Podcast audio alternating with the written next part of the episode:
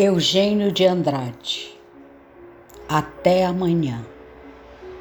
Sei agora como nasceu a alegria, como nasce o vento entre barcos de papel, como nasce a água ou o amor, quando a juventude não é uma lágrima. É primeiro só um rumor de espuma, a roda do corpo que desperta sílaba espessa, beijo acumulado, amanhecer de pássaros no sangue. É subitamente um grito, um grito apertado nos dentes, galope de cavalos num horizonte, onde o mar é diurno e sem palavras.